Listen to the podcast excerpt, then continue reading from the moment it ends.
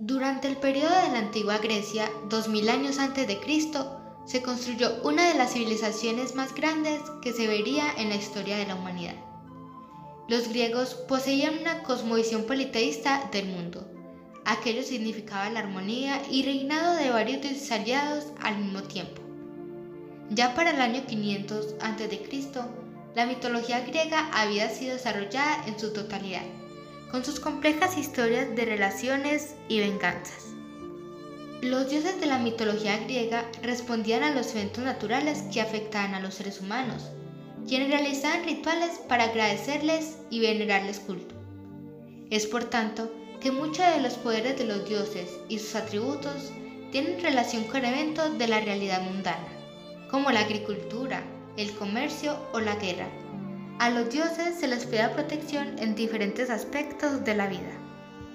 En el origen de los dioses griegos encontramos a Gea, diosa de la tierra, y Uranos, dios del cielo. De su unión nace Rea, una de las titanides que representaba el nacimiento y la vida. Rea tuvo seis hijos con Cronos, el dios del tiempo, tres dioses y tres diosas.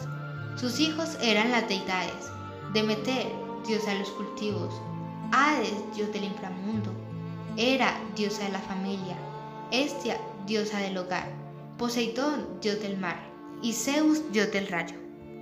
Cuando a Cronos le es revelada una profecía que manifestaba que sería destronado por su hijo, así como él destronó a su padre, fue en búsqueda de todos sus hijos para matarles. Cronos los devoró uno a uno.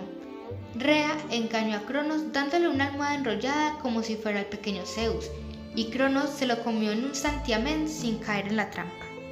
Rea puso a Zeus en una canasta tejida y lo salvó del fin que destinaba a su padre. Lo llevó a un lugar lejano, las islas del mar Egeo, conocido como el monte Dicte Creta, donde vivía la ninfa Adamantea, quien lo cuidó y lo alimentó con leche de cabra montañera y miel.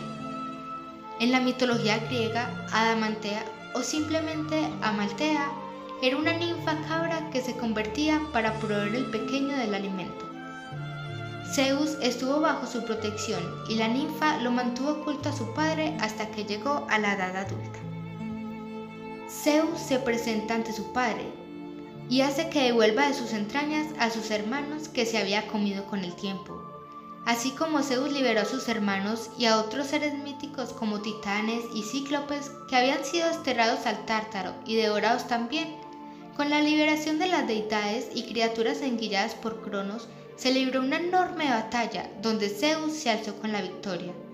En agradecimiento, los cíclopes, criaturas gigantes de un solo ojo, le regalaron a Zeus el poder del rayo. Como se había dicho en la profecía, Zeus terminó por destronar a su padre, quien era el que regía las leyes del universo y el destino del mundo de los humanos. De este modo, Zeus se convierte en el principal dios griego del Olimpo.